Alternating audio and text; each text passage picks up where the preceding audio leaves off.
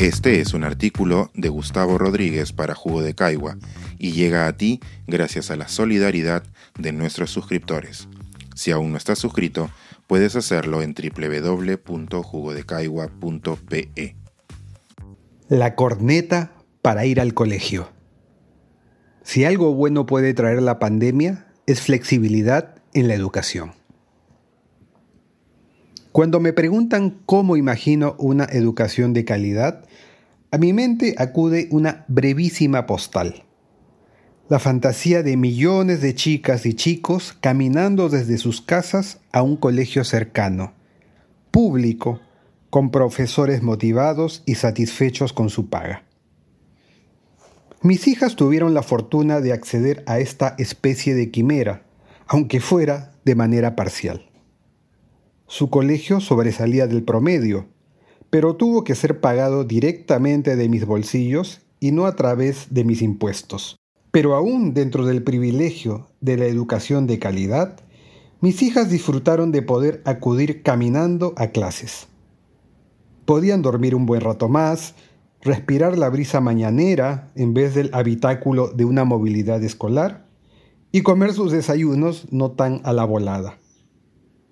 Tiempo después supe que en casa de mi novia las cosas eran más complicadas, o al menos así lo eran antes de la pandemia. El Colegio de Santiago se ubica a varios kilómetros al este. El tráfico de Lima se ponía denso desde muy temprano y encima al pobre le tocó la mala suerte de ser de los primeros en ser recogidos por la movilidad.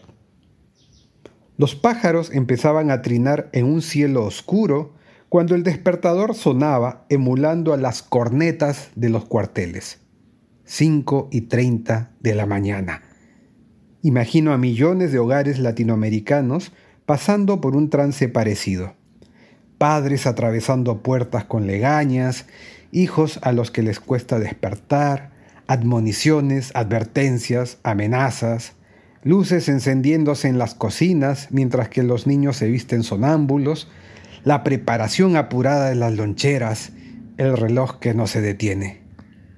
En casa de mi novia, como en tantas otras, un portazo apurado y feroz solía cerrar ese ciclo diario en el que padres e hijos no habían podido empezar su día con tranquilidad.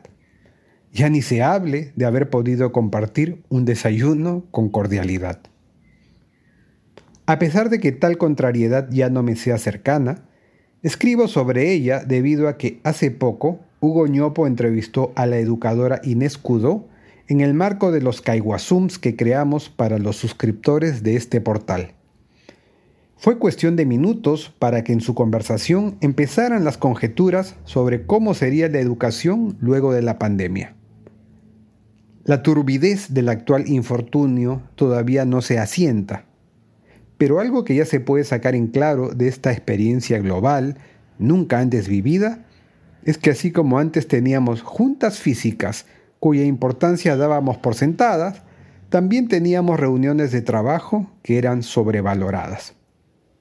Pensando en ciertos empleos, ¿no sería ridículo que luego de la pandemia volviéramos al mismo tráfico de la misma hora para marcar tarjeta todos al unísono? No se ha demostrado que muchas coordinaciones que antes eran presenciales pueden seguir siendo a la distancia con el consiguiente ahorro de tiempo, combustible y smog? Es muy probable, por lo tanto, que el trabajo de oficina adquiera en los próximos años un cariz más modular. ¿Pero tomarán las escuelas una decisión parecida? ¿Abandonarán el molde de la vieja revolución industrial en que los estudiantes fueron dispuestos en masa como obreros en telares movidos por vapor? Cada vez es más claro que el modelo del maestro impartiéndole conocimiento a un grupo de alumnos pasivos conlleva un desperdicio monumental de aptitudes. Si el aprendizaje se forja con la emoción y si la curiosidad es su principal combustible, se entenderá por qué la actividad de un salón típico de clases tiene un buen porcentaje de desaprovechamiento. Sin embargo, aunque tome décadas cambiar este modelo, no se puede negar que al menos las escuelas como las conocemos proveen de aprendizajes que no aparecen en la currícula.